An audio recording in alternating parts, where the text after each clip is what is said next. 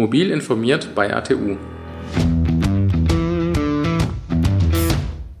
Die sind dann doch verhältnismäßig schnell, bis zu 20 km/h.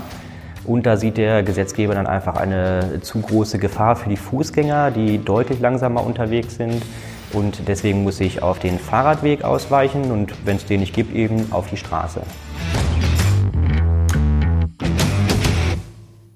Hallo zusammen und herzlich willkommen zum Mobilitätspodcast von ATU.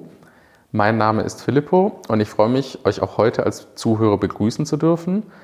Denn heute starten wir mit einer Miniserie zum Thema E-Mobilität.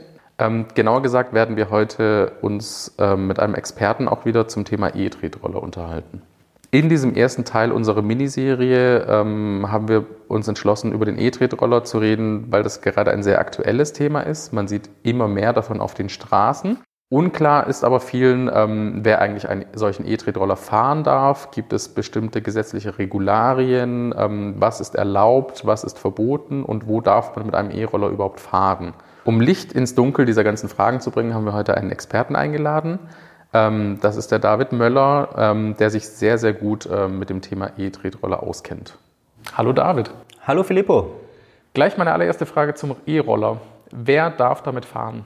Es darf tatsächlich nicht jeder einfach mit dem E-Tretroller fahren. Da gibt es eine ganz klare Regelung. Ich brauche zwar keinen Führerschein, aber ich muss mindestens 14 Jahre alt sein und ich darf halt wirklich nicht auf dem Gehweg fahren. Der ist tabu. Und gibt es sowas wie einen freiwilligen Führerschein? Ich weiß, zu Schulzeiten gab es beispielsweise den Fahrradführerschein.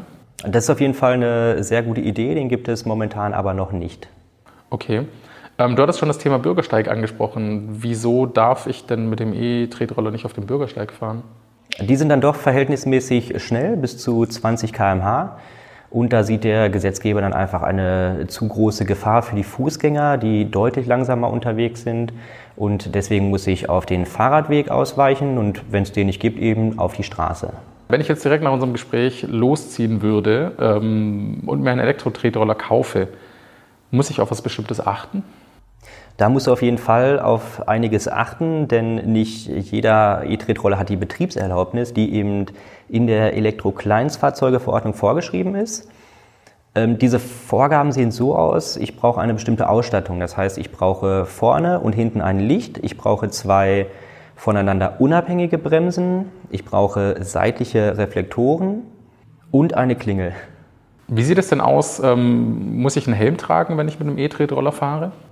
Nein, also den Helm, den musst du nicht tragen. Ich empfehle den Helm aber ganz klar. Es ist einfach so, dass es wirklich gefährlich ist im Straßenverkehr mit den anderen Verkehrsteilnehmern. Man teilt sich ja die Fahrbahn mit den Autos, mit den Fahrrädern und den Rollern. Und da besteht einfach eine gewisse Unfallgefahr und der Helm schützt einen da schon. Das ist genauso wie beim Fahrrad. Ähm, du hattest jetzt gesagt, dass ich mir den, ja, die Straße mit den anderen Verkehrsteilnehmern teile.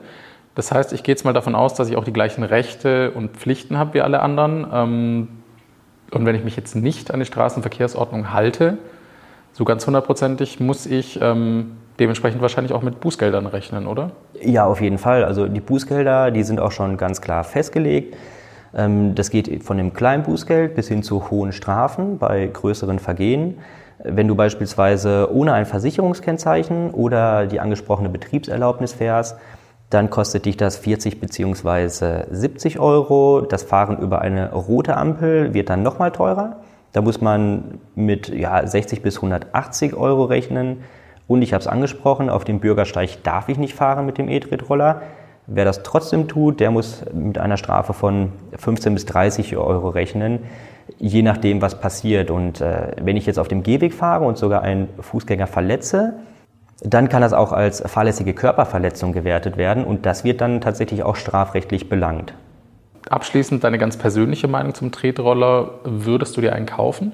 Ich würde mir tatsächlich einen kaufen und ich denke, es ist der richtige Schritt Richtung Mobilitätswende. Ganz einfach dadurch, dass der öffentliche Personennahverkehr dadurch attraktiver wird, durch die Verkürzung oder Verschnellung der sogenannten letzten Meile. Und im Vergleich zu einem E-Bike beispielsweise muss man sagen, die sind sehr leicht mit 10 bis 15 Kilogramm und auch kompakt. Die meisten lassen sich falten und sind dadurch auch leicht zu verstauen im Auto oder auch in Bus und Bahn. Ja, vielen Dank, David, für die wirklich hilfreichen Informationen. Ich würde jetzt sagen, wir sind jetzt alle ein bisschen schlauer. Gerne möchten wir auch heute unsere Tradition fortführen und unsere Podcast-Folge mit einem Fun-Fact ausklingen lassen. Heute ist die Besonderheit, dass ich aber unseren Gast gebeten habe, uns einen mitzubringen. Ähm, ja, David, ich bin gespannt. Ähm, wusstest du zum Beispiel, dass es in Stockholm einen Blitzer gibt, der nicht nur die Fahrzeuge blitzt, die zu schnell sind, sondern auch die, die die korrekte Geschwindigkeit fahren? Und das Interessante an der Sache ist, unter allen, die die korrekte Geschwindigkeit fahren, werden die Bußgelder verlost. Ja, vielen Dank, David, vor allem, dass du dir Zeit für uns genommen hast. Ähm, und euch, liebe Zuhörer, eine gute Fahrt nach Hause. Mein Name ist Filippo, das war Mobil informiert bei ATU und ich freue mich, wenn ihr das nächste Mal wieder dabei seid. Bis dann.